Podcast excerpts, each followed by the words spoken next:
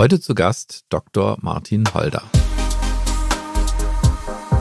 Aber du hast völlig recht, man muss trotzdem wissen, was man da hat. Man muss gut geschult sein über die Geräte, man muss eine vernünftige Einführung bekommen, man muss wissen, wie die technisch gehen, man muss wissen, dass wenn jetzt zum Beispiel der Sensorwert irgendwie komisch ist oder irgendwas stimmt da nicht, dass man dann nochmal den Blutzucker misst. Also diese Schulung hat schon, hat sich schon total verändert. Also neben der technischen Einweisung dann natürlich auch, wie funktionieren die Systeme, auf was muss ich noch achten, sodass der Aufwand am Anfang schon auch noch höher ist. Consilium, der Pädiatrie-Podcast mit Dr. Axel Enninger.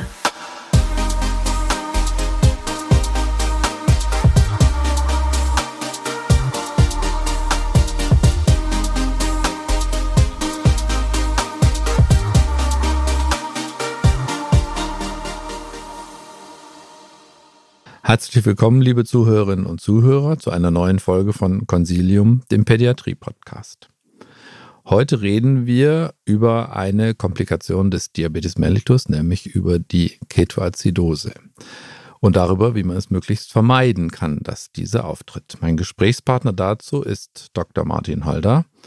Er ist Facharzt für Kinder- und Jugendmedizin, er ist Diabetologe, er ist Nephrologe und er ist äh, leitender Oberarzt und leitet die Schulungs- und Behandlungseinrichtung für Kinder und Jugendliche mit Typ 1 Diabetes am Klinikum Stuttgart, sprich am Olgelle.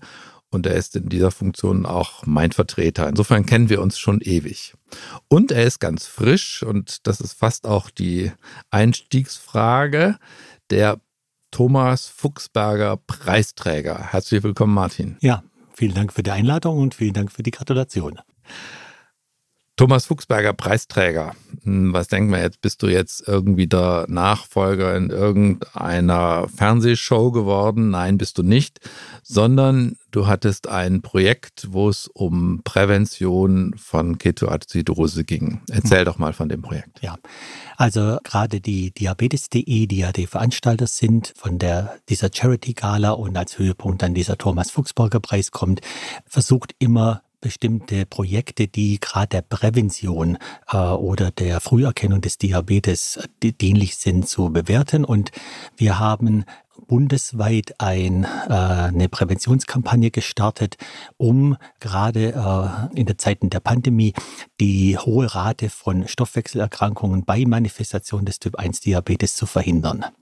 Okay, aber ihr habt ja gar nicht bundesweit gestartet, sondern ihr hattet ja lokal gestartet. Wie ging es denn los? Ja, das ist vielleicht auch ganz gut, um das dann äh, zu erklären. Wir haben vor jetzt auch schon acht Jahren überlegt, wie wir die Rate der Ketoacidosen, die äh, auch in Deutschland bei den Kindern und Jugendlichen mit Typ 1 Diabetes bei ungefähr 20 bis 26 Prozent liegt, wie wir die irgendwie senken können. Zumal Entschuldigung, auch 20 bis 26 25 Prozent bei Erstdiagnose. Bei Erstdiagnose, ja. Okay. Und das trotz dieser medialen Fortschritte, dass es überall berichtet wird, war das immer so. Und gerade auch, dass äh, jüngere Kinder eher stärker von der Ketoacidose betroffen sind.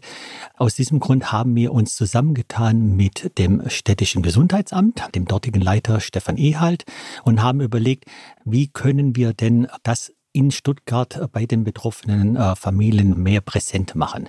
Und da gibt es ein Instrument, ähm, das wir dann auserkoren haben, die Schuleingangsuntersuchung. Das ist eine Untersuchung, die eigentlich eine Muss-Untersuchung ist. Ich glaube, 99,8 Prozent nehmen daran teil und das Ganze nur in Stuttgart oder ist das ein bundesweites ähm, Pflichtding? Äh, bundesweites Pflichtding. Nur in Stuttgart macht es ein Arzt und ein Team. Ähm, in manchen Ländern wird es von einer äh, Diabetesberaterin äh, oder einer Krankenschwester dann geschult. Ähm, aber im Prinzip ist es bei größeren Städten ist es ein, äh, ist ein normaler Vorgang. Mhm. Und äh, in Stuttgart war das Interessante, äh, dass das Durchschnittsalter der Schuleingangsuntersuchung 4,5 Jahre ist. Also es gibt wirklich Kinder oder, oder Familien, die Schulen, die untersuchen ihr Kind auch schon mit drei Jahren wahrscheinlich, ob es schultauglich ist. Ähm, letztendlich haben wir dann während dieser Schuleingangsuntersuchung ähm, sehr prägnante Flyer, also so äh, ja äh, in DIN A5 äh, Format ausgeteilt, die in Form von ganz eindrücklichen Icons die vier diabetes-typischen Symptome des Typ-1-Diabetes zeigen. Okay, nämlich, was sind die Icons? Nämlich, und zwar äh, ständiger Durst, dann häufiges Wasser lassen, dann die Gewichtsabnahme und dann, wir hatten das stetige Müdigkeit genannt. Ähm, und diese Icons sind so selbsterklärend, dass sie quasi nicht unbedingt übersetzt werden müssen, weil wir uns gefragt haben, müssen wir das jetzt in 20 verschiedenen Sprachen anbieten.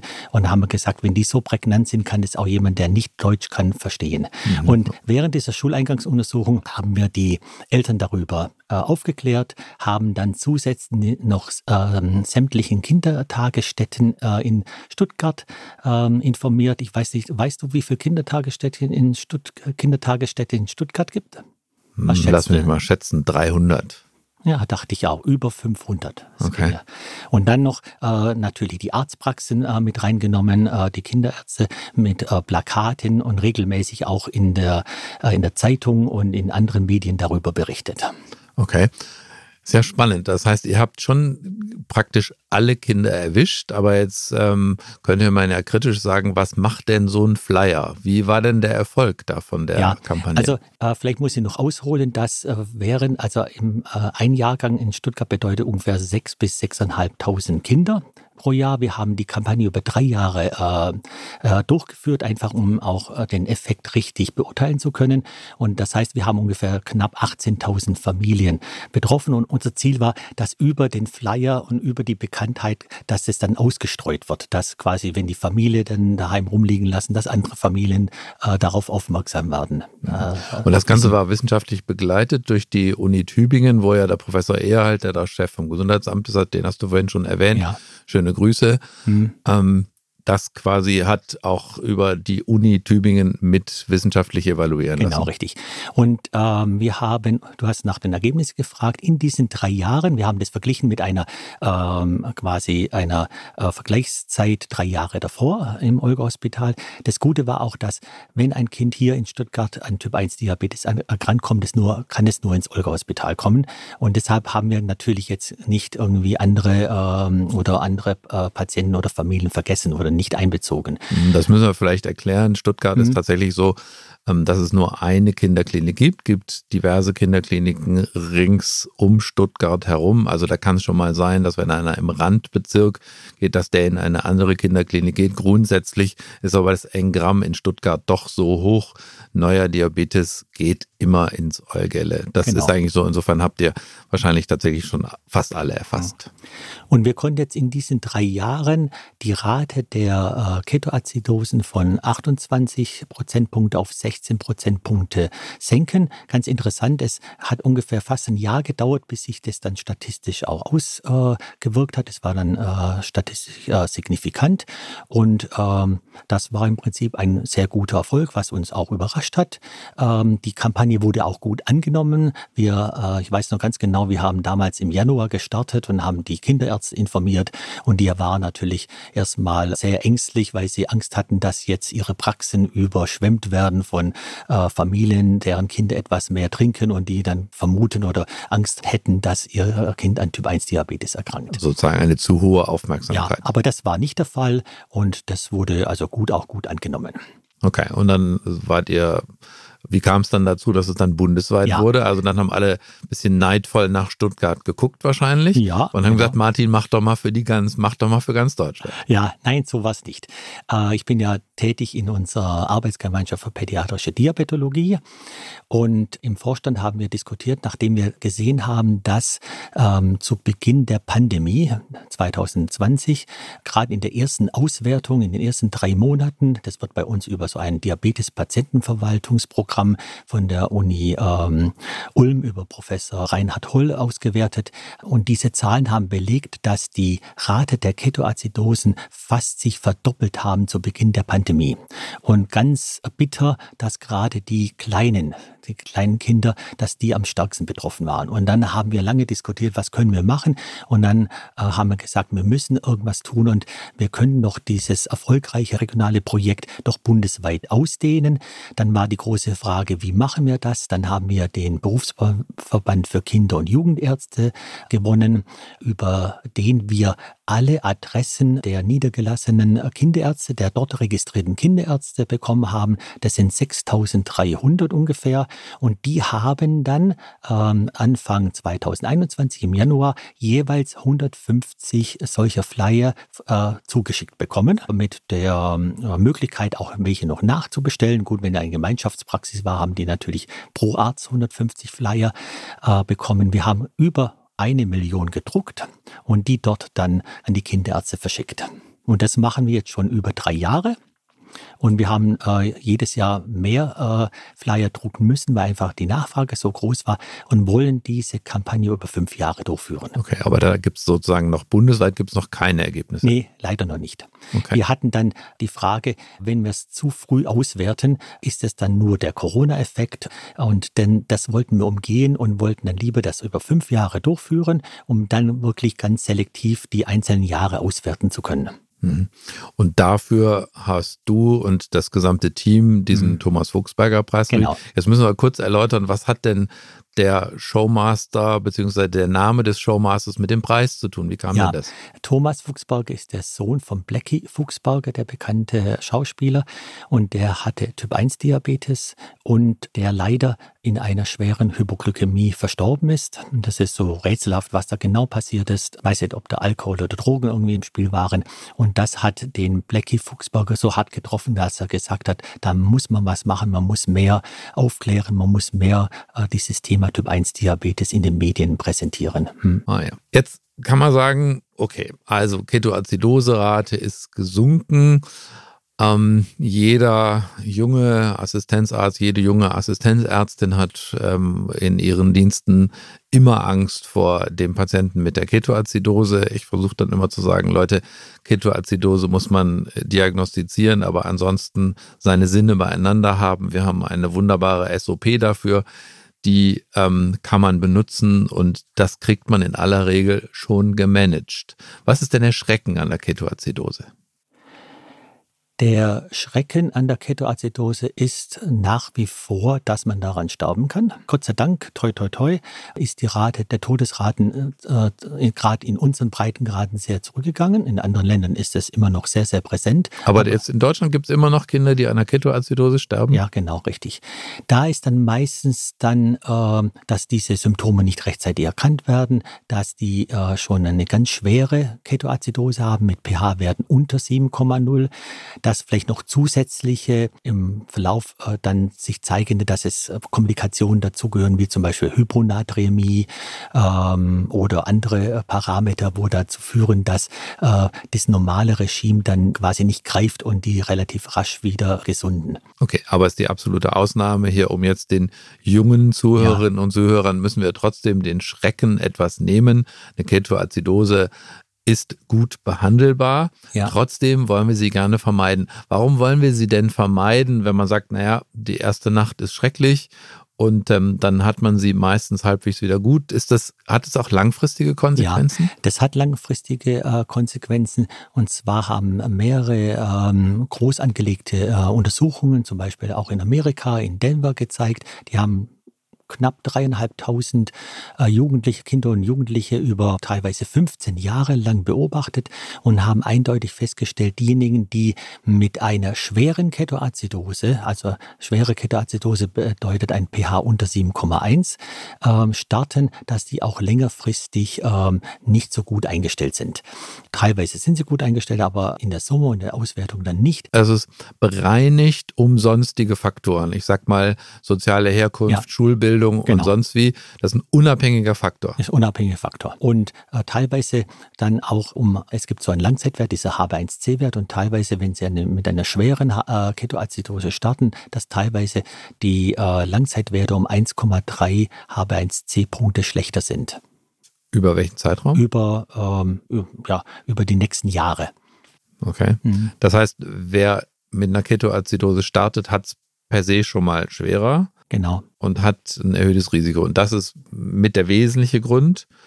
Ähm, Gibt es noch andere Gründe, warum, warum ihr so darauf erpicht wart, dass es gibt noch andere Gründe, es gibt andere Studien, dass teilweise auch durch die Schwere der Ketoazidose es zu einer ähm, akuten Niereninsuffizienz kommt. Ähm, teilweise gar nicht so selten 40 bis 50 Prozent. Und das, äh, da ähm, haben jetzt Studien gezeigt, dass diejenigen, die eine akute Niereninsuffizienz, die sie erstmal spontan normal, äh, normalisiert, dass die auch im Langzeitverlauf eher dazu neigen, dann eine diabetische Nephropathie zu entwickeln. Okay, das irgendwie kriegt die Niere sozusagen salopp gesprochen genau, einen Schlag, einen Schlag ab. Richtig. Mhm. Okay. Jetzt ähm, lass uns doch, ähm, jetzt natürlich können wir jetzt keine SOP hier durchgehen, aber so ein paar Grundprinzipien der Behandlung der Ketoazidose müssen wir mal loswerden. Also Nummer eins ist Flüssigkeit, oder? Genau. Nummer eins ist Rehydratation. Was ist die Nummer zwei, Axel? Kalium. Elektrolyt äh, quasi, Substitution ja auch. Aber was ist das Wichtigste? Insulin. Insulin, genau. Also das Aber nicht zu früh, oder? Nicht das ist doch früh. immer das, was man lernt. Also schon lange, lange, lange her, dass ich mhm. jemals irgendwie eine Ketoazidose behandeln musste. Aber ähm, ich erinnere mich noch tatsächlich sehr genau zu sagen, erstmal Wasser und dann gucken, wie der Blutzucker runterkommt und dann Insulin. Also man macht nichts falsch, wenn man zunächst erstmal einen sogenannten Flüssigkeitsbolus gibt. Das sind in der Regel 10 bis 20 Milliliter pro Kilogramm Körpergewicht einer isotonen äh, Elektrolytlösung. Wir verwenden hier im Olga-Hospital äh, das Ionosteril. Ähm, in den Leitlinien steht teilweise auch noch NaCl 0,9 Prozent. Und den kann man auch nach neueren Erkenntnissen auch nochmal wiederholen. Also das schadet sicher nicht. Dieser Flüssigkeitsbolus führt auch schon dazu, dass die Zuckerwerte Werte sich verbessern, aber dann braucht dieses Kind Insulin. okay, und zwar als Bypass. Ähm, als Bypass, ja genau. Okay, unter relativ enger und strenger genau. Kontrolle und dann achte ich eben besonders auf die Elektrolyte. Mhm. Achte aufs Kalium, achte darauf, dass die manchmal erstaunlich viel brauchen. Ja. Da muss man ja auch noch sozusagen keine, keine Angst vor mehr Kalium, weil die brauchen manchmal. Ja, viel. also wir starten in der Regel so mit drei bis fünf. Man muss ein bisschen aufpassen bei denen, die immer wieder kommen. Man hat ja so ein paar ähm, Kandidaten, die auch manchmal äh, schon bekannt sind und dann nochmal mit der Ketoazidose kommen, dass die dann nicht schon eine äh, eingeschränkte Nierenfunktion haben. Also man muss vielleicht doch das erste Kalium abwarten, der erste Kaliumwert. Aber dann brauchen die mehr und ich habe auch schon Verläufe gesehen, dass die 10 bis 12 Milliliter pro Kilogramm Körpergewicht brauchen. Aber vielleicht noch ein ganz wichtiges für ja. die Kollegen, die uns zuhören. Wichtig ist auch bei den schweren Ketoacidosen, also beim pH unter 7,1, dass man auf das Phosphat achtet. Das ist jetzt nicht evidenzgesichert, also da, da wird immer diskutiert, braucht man es oder braucht man es nicht. Aber ähm, wir haben jetzt schon und auch in anderen äh, Zentren Fälle erlebt, dass eine schwere Hypophosphatämie ähm, zu einer zusätzlichen klinischen Verschlechterung geführt haben. Es gibt äh, Fallberichte, dass wenn man eine schwere Hypophosphatämie hat, also Phosphatwerte unter eins, dass es wirklich zu so enzephalitischen äh, Verläufen führen kann, ähnlich einem Hirnödem. Da hat man ja die meiste Angst davor bei der Ketoazidose, ähneln und die auch immer wieder die Azidose antreiben. Also wenn man jemanden hat, der, wo man eigentlich alles richtig gemacht hat, Insulinbypass, Flüssigkeit, die Zuckerwerte sind besser geworden, aber der dann irgendwie plötzlich im Verlauf wieder schlechter wird, dann muss man auf dieses Phosphat achten und wir machen jetzt auch jetzt automatisch bei schweren äh, Ketoacidosen, dass wir die Kaliumsubstitution quasi halbieren in Kaliumchlorid und Kaliumphosphat. Okay, also das ist mhm. tatsächlich jetzt so ein bisschen Expertenwissen, aber trotzdem mhm. wichtig. Grundsätzlich Ketoacidose kriegt man gut hin und dann geht's, wenn man sie aus der Ketoacidose hat, ja, dann fängt ja immer sozusagen das Feintuning durch die Diabetologen an, ähm, was ich ja immer nur aus der zweiten Reihe beobachte, aber festgestellt habe, es hat sich verdammt viel getan bei euch im Diabetesbereich. Was sind denn so die Dinge, die sich doll verändert haben in den letzten Jahren? Ähm, du sprichst sicher die Diabetestechnologie an. Es hat sich auch im Insulinbereich viel getan. Starten wir mal mit dem Insulin. Okay. Da kommen auch immer wieder Umstellungen von A auf B. Was sind denn da so die wesentlichen Unterschiede und warum verändern wir da Dinge oder warum ja. verändert ihr da Dinge? Ja, also im Insulinbereich gibt es neue, schnell wirksame Insulinanaloga, die noch schneller gerade diesen postprandialen Anstieg des Blutzuckers, wo wir das in den Griff kriegen. Ähm, Dann gibt es aber auch noch neue ultralang wirksame Insulinanaloga, die ähm, einfach diese Variabilität der Glukosewerte etwas reduzieren, die so ein bisschen Stabilität hinbekommen. Gerade eines, das Deglutec im Handelsnamen Tresiba genannt, ist so, dass das gerade bei Jugendlichen gegeben werden, die sehr mit den Blutzuckerwerten schwanken, die vielleicht auch nicht immer das so machen, wie wir das uns vorstellen. Und das wirkt so zwei, drei Tage und bringt wirklich Stabilität in, äh, in deren Glukosewerte. Quasi so, so ein richtiges ähm, lang, lang, lang ja. wirksam Wo es dann auch egal ist, wann die das spritzen. Also ihr könnt es auch mal ähm, frühen Nachmittag spritzen oder mal abends, je nachdem, wie sie, wie sie halt gerade Zeit haben. Und äh, die anderen Insulin-Analoga als quasi Neuerung des Anführungszeichen Altinsulin, Anführungszeichen, mhm. die wirken schneller als ja, das. Genau, als das normale Insulin. Man muss keinen Spritz-Essabstand äh, einhalten in der Regel. Man hat da mehr Möglichkeiten. Bevor es gleich spannend weitergeht, möchten wir Sie auf unsere Sanakutan Basiscreme aufmerksam machen. Sanakutan Basiscreme ist die einzige bis 12 Jahre erstattungsfähige Basiscreme bei Neurodermitis, die 20% Glycerin enthält. Der natürliche Feuchthaltefaktor versorgt die trockene Haut intensiv mit Feuchtigkeit. Mit einem Lipidgehalt von 30% lässt sie sich angenehm auf der Haut verstreichen und zieht schnell ein. Sanakutan Basiscreme enthält kein Wollwachs und keine Farb- und Duftstoffe. Sie ist bereits ab Geburt zugelassen und bis zwölf Jahre erstattungsfähig. Falls Sanakutan auch für Ihre Patienten spannend sein könnte, fordern Sie gerne Musterproben bei uns an. Den Link finden Sie in den Shownotes.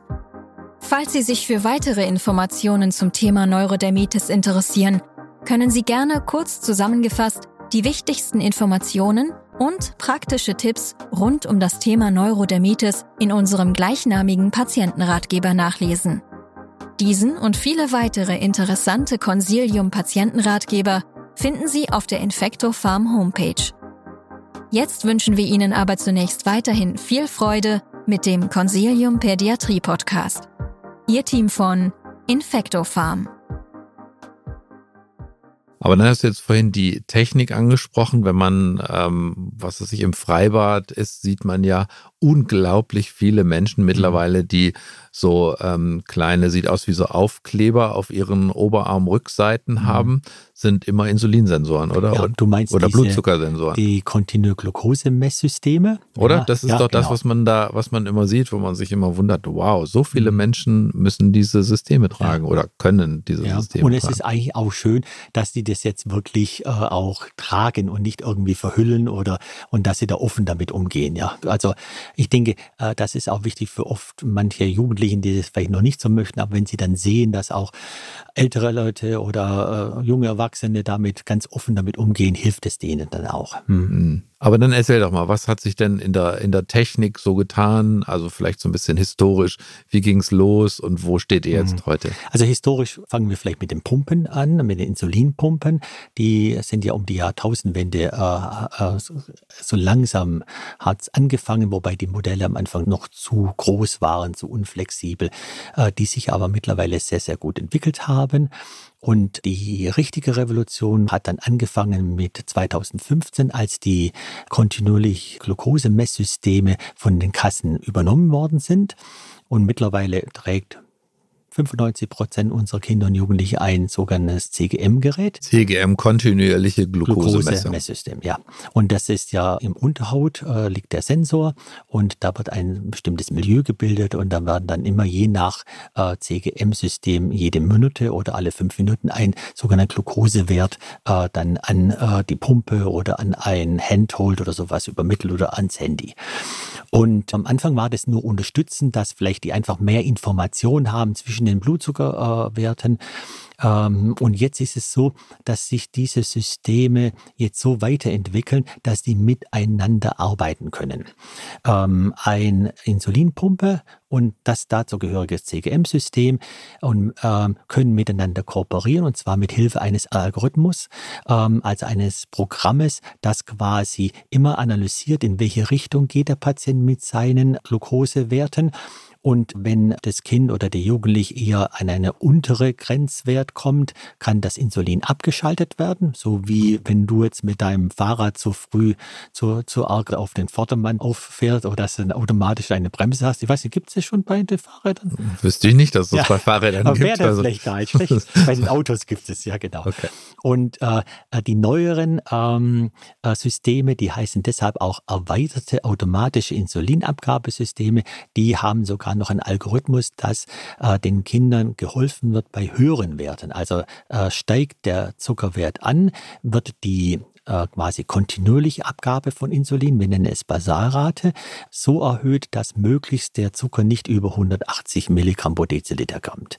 Reicht es nicht aus, wird abhängig vom System, äh, das das Kind trägt, noch zusätzlich äh, Insulinboli abgegeben, sodass äh, die hohen Blutzuckerwerte sich deutlich verringern. Und das ist schon eine enorme Entlastung und führt dazu, dass die Familien, aber auch die Jugendlichen vor allem nachts ganz tolle Werte haben, ja. Und äh, nochmal das mit dem, mit dem Sensor geht dann so schnell, dass wenn ich dann jetzt meine, meine dicke, fette Kirschtorte esse, muss ich nicht mehr meinen Bolus abgeben? Das ist das Ziel, was vielleicht jeder hat. Nein, Aber es noch nicht. Ja, momentan heißen die noch Hybrid Close-Loop-Systeme. Close-Loop wäre der künstliche Pankreas, die künstliche Bauchspeicheldrüse, aber die wir ja alle so ähm, vor den Augen haben, wo vielleicht quasi äh, die Erlösung wäre. Momentan müssen die Kinder noch abgeben, äh, wenn sie größere Mengen an Essen zu sich nehmen. Also idealerweise wäre, wenn jetzt gerade diese enorme Kirschtorte kommt, dass äh, der Jugendliche oder das Kind oder die Eltern für das Kind das abgeben und wenn aber dann vielleicht äh, in den nächsten Stunden das vielleicht doch zu wenig Insulin war oder er noch irgendwas Kleines ist oder so, kleinere Werte können dann noch gut äh, quasi behandelt werden. Okay. Aber also noch sind wir nicht so weit, mhm. dass ähm, wenn ich jetzt denke, jetzt kommt hier mein Mittagessen oder jetzt kommt meine Zwischenmahlzeit, da muss ich schon noch drücken und so. Ja. Und drücken heißt, ich kann natürlich nur vernünftig auf meine Insulinpumpe drücken, wenn ich denn geschult bin. Ja. Was ja bei uns auch ein Riesenaufwand ist. Mhm. Aber ich glaube, das gehört so. Anders, anders ist eine vernünftige Diabetesbetreuung gar, gar, also gar nicht Also die Technik hilft wirklich. Und äh, wenn ich das vielleicht nochmal sagen kann, äh, wir sind jetzt an einem Punkt angekommen, wo wir äh, wirklich die Einstellung, also die Langzeiteinstellung unserer Kinder und Jugendliche deutlich verbessern können, ohne dass die äh, schwere Unterzuckerungen haben, weil das war bisher immer das Manko. Hat man versucht, die Einstellung zu verbessern durch eine intensivierte Therapie, hat das immer dazu geführt, dass die schweren Hypoglykämien signifikant zugenommen haben. Und jetzt haben wir ein Tool, wie man das ja neudeutsch heißt, eine Möglichkeit, äh, dass wir wirklich richtig gut und wir haben jetzt ganz viele Familien, die haben H1C-Werte zwischen 6 und 7, richtig toll, ganz stabile Nächte, auch die Tagüber ist nicht mehr so viel. Selbst Jugendliche, die vielleicht nicht immer alles so machen, wie sie äh, möchten, haben da äh, darunter bessere Werte, sodass wir die Möglichkeit haben, die Einstellung deutlich zu verbessern. Aber du hast völlig recht, man muss trotzdem wissen, was man da hat. Man muss gut geschult sein über die Geräte, man muss muss eine vernünftige Einführung bekommen, man muss wissen, wie die technisch gehen, man muss wissen, dass wenn jetzt zum Beispiel der Sensorwert irgendwie komisch ist oder irgendwas stimmt da nicht, dass man dann nochmal den Blutzucker misst. Äh, also diese Schulung hat schon, hat sich schon total verändert. Also neben der technischen Einweisung dann natürlich auch, wie funktionieren die Systeme, auf was muss ich noch achten, sodass der Aufwand am Anfang schon auch noch höher ist. Also ich muss ja auch kapieren, wenn das System irgendwie unplausibel agiert und da kann ich mir vorstellen, dass, du hattest es vorhin schon gesagt, Closed Loop ist euer Ziel, aber es ist natürlich ein Mordshaftungsthema auch, oder? Ja, ja, schon noch. Wobei da auch äh, so ist klar, es gibt's, äh, die Lücken äh, werden immer mehr geschlossen. Also gerade bei ganz, ganz kleinen Kindern gab es lange kein so ein AID-System, was zugelassen ist. Wir haben natürlich auch vieles einfach off-label dann gemacht. AID musst du nochmal erklären, bitte. Also AID war dieses automatische Insulinabgabesystem, Automatic Insulin Delivery System. Und jetzt ist aber so, dass eigentlich für fast jedes Lebensalter die entsprechende äh, Pumpe mit dem entsprechenden CGM-System System und dem Algorithmus da ist. Und äh, wir sind ja gerade da, die Leitlinien äh, der pädiatrischen Diabetologie neu zu gestalten, die jetzt ich denke, Ende dieses äh, Monats dann veröffentlicht werden oder spätestens im November. Und da ist es wirklich so, dass eigentlich, bisher waren es nur die Kleinkinder, aber jedes Kind äh, und auch jeder Jugendliche, der Typ 1 Diabetes bekommt und oder einer, der wechseln möchte, eine Pumpentherapie bekommen kann, weil die einfach die Daten evidenzmäßig äh, besser sind, wenn man früh damit startet. Und wir verschreiben keine Pumpe mehr, die nicht die Möglichkeit hat zu diesem erweiterten AID-System ähm, und quasi mit der Absicht, dass die das dann auch durchführen. Und das große Ziel ist oder äh, am meisten ist so, dass die diese Technik dann quasi können und dann einfach arbeiten lassen. Jetzt ist es ja, du hast es vorhin schon gesagt, eine Herausforderung in vielen medizinischen Bereichen sind ja sozusagen die Teenies, die alles Mögliche im Kopf haben ähm, aber weder Lust auf Diabetes noch auf Zöliakie noch auf Medikamenteneinnahme bei irgendwas anderem haben. Alles total gut verständlich und ich habe da immer große Sympathien zu diesen manchmal etwas äh, chaotischen Patienten. Jetzt äh, haben viele von den Teenagern, oder du hast vorhin gesagt, fast alle, haben ja mittlerweile diese äh, Glukosesensoren. Jetzt will ich aber ja eigentlich autonom werden als ähm, Teenager. Und jetzt hat Mama auf ihrem Handy immer meine Blutzuckerwerte. Theoretisch, praktisch teilweise. Da kommen wir wieder ins Spiel. Okay. Ähm, wir müssen dann die Balance finden, dass wir die, das ist so ein typisches Wort, diese Helikoptermutter im Gespräch überzeugen. Kurz mal politisch korrekt, es gibt auch ein paar Helikopterväter, so, Entschuldigung, zu. dass äh, äh, quasi die Helikoptereltern, äh, dass man die dazu bringt, dass die natürlich schon da jetzt nicht sich zu sehr da einbringen. Aber du hast völlig recht, es gibt manchmal Berichte, dass teilweise die äh, ich glaube, es war sogar ein Vater, psychische maximale äh, Schwierigkeiten bekommen hat, weil er immer diese Sensorenwerte seines äh, Jugendlichen oder gesehen hat und dann immer, er wollte was machen, aber konnte ja nichts. Da ist unsere Aufgabe, dass wir dann sagen, okay, äh, wir schulen und beraten ihr Kind so und sehen Sie doch, sie macht's doch gut, wenn die weiß, was, äh, was man zu tun hat und äh, man muss die äh, quasi die Jugendlichen stärken, dass sie damit klarkommen und viele Jugendliche sagen, okay, wenn ich mal weg bin, also auf Klassenfahrt, dann vielleicht so, aber im Alltag will ich das nicht. Was ja auch gut ist, wenn die gut geschult sind, kriegen die das in aller Regel auch hin und das ist ja nochmal ein Päckchen mehr, was Eltern von pubertierenden Kindern tatsächlich auch lernen müssen. Die können oft mehr, als man ihnen zutraut. Und dieses Loslassen ist natürlich Teil, Teil des Themas. Ja, ist schwierig, vor allem genau. wenn man es vom, vom ersten oder zweiten Lebensjahr an die Kinder betreut. Und da müssen wir ja oft auch sagen, der braucht mehr Insulin, wir müssen es erhöhen. Und das ist schon eine ewige Beratung und ewiges quasi Eingreifen und Insistieren. Mhm. Jetzt hast du gesagt, also was sich enorm verändert hat, ist die Technik. Gibt es denn irgendwie Zukunftsmusik bei euch, ähm, Diabetologen, was weiß ich, was die Systematik anbelangt, was vielleicht, wir haben ja wir, den Gesprächseinstieg gefunden über ein Früherkennungssystem. Gibt es denn irgendwann auch mal sowas wie eine Prävention? Mhm. Was, was tut sich da bei euch? Ja, gut. Unsere Präventionskampagne ist ja quasi, zielt ja nur zu, was heißt nur in Anführungszeichen, zur Früherkennung und Verhinderung der Ketoazidosen. Ja. Aber die Krankheit ist ja schon da. Äh, es gibt aber Ansätze, dass man äh, den Diabetes schon im Vorfeld, bevor er manifest wird, bevor er dann klinisch auffällig ist, äh, behandeln kann.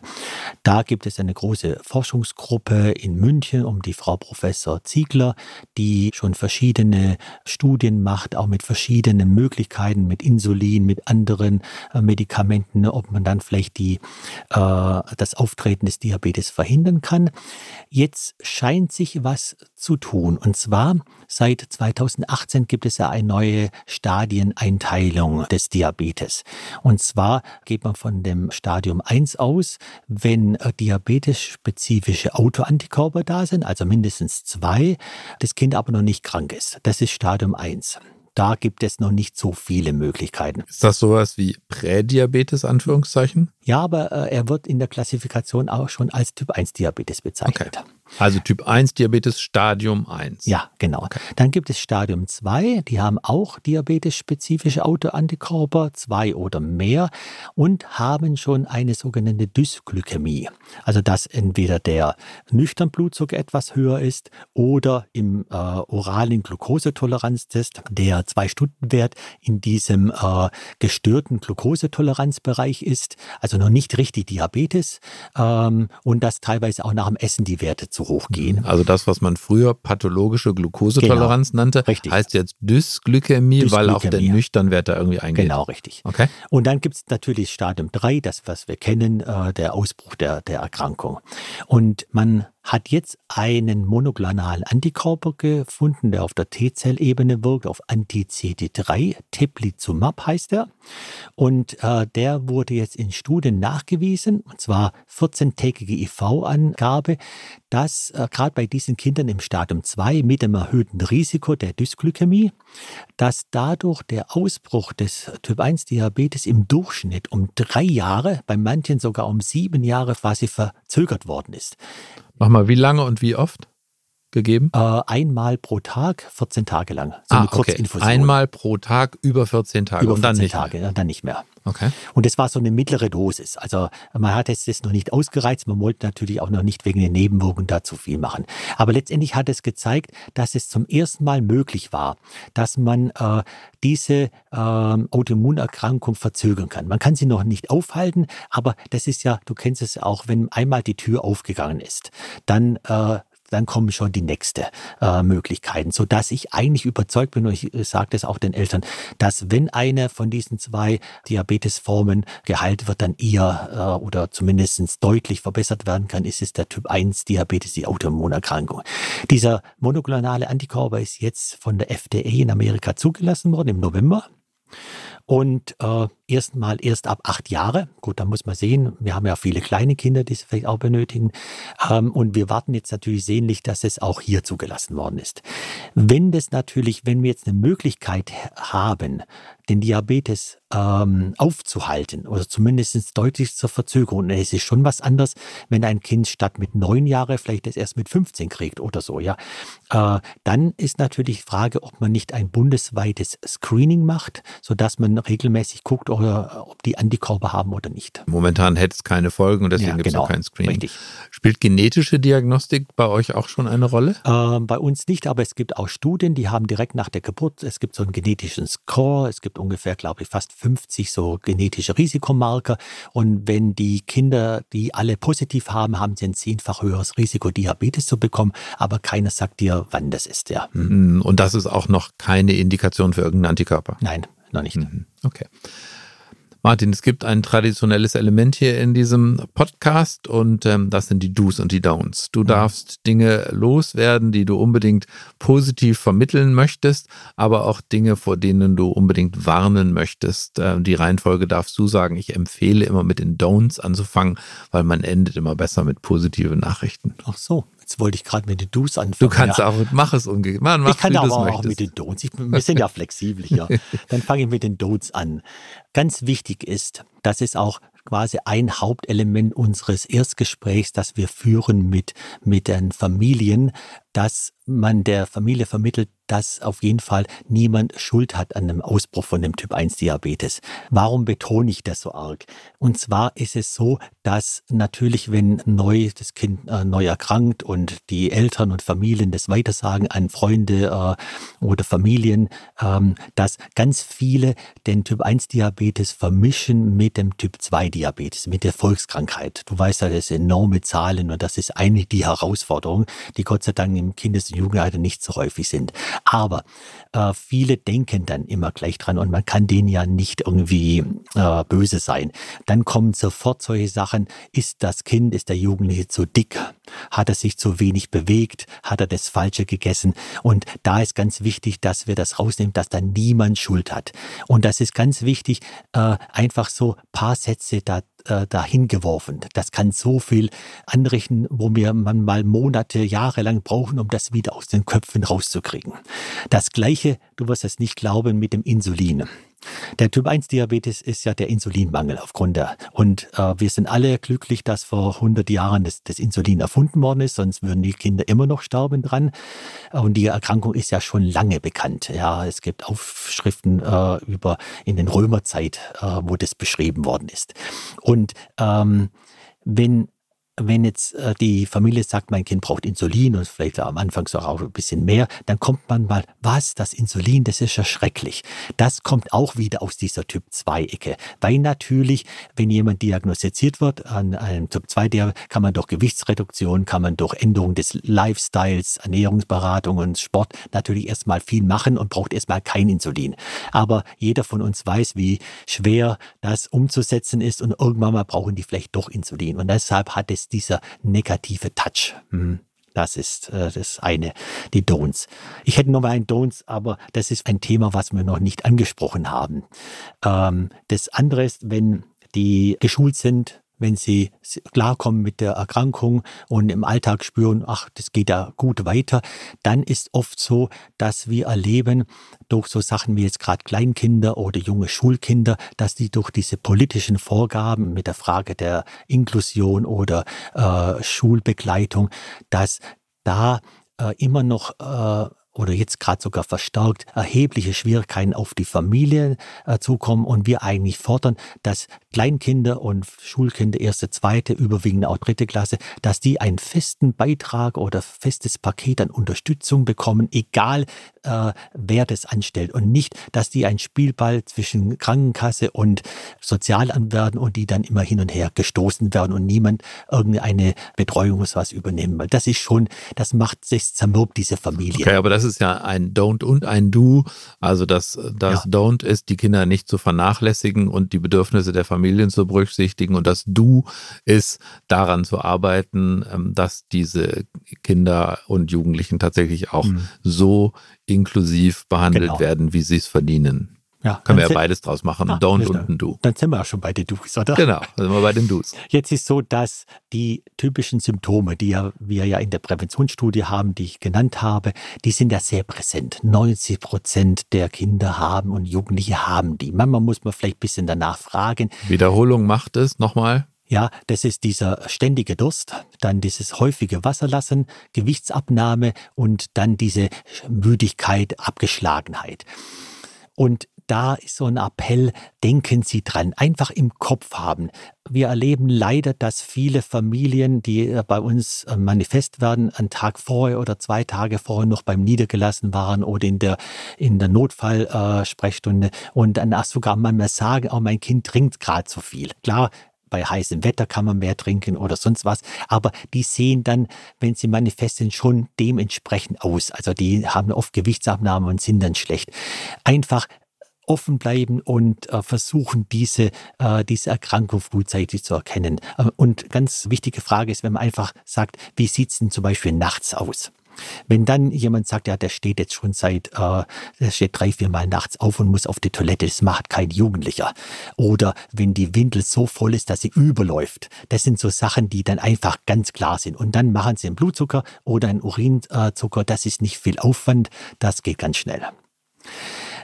Und das zweite Du wäre noch, äh, auch bei länger bestehenden unklaren Symptomen dran denken. Also wenn Sie irgendeinen Fall haben, der schon länger krank ist, immer wieder mal äh, irgendwie so abgeschlagen, man findet nichts richtig, äh, äh, dann zum Beispiel plötzlich wieder einnässt oder mal nachts irgendwie Probleme macht. Oder wir hatten auch schon mal so eine Visusverschlechterung. Ein Kind mit Brille geht, äh, sieht plötzlich nichts mehr, geht zum Augenarzt.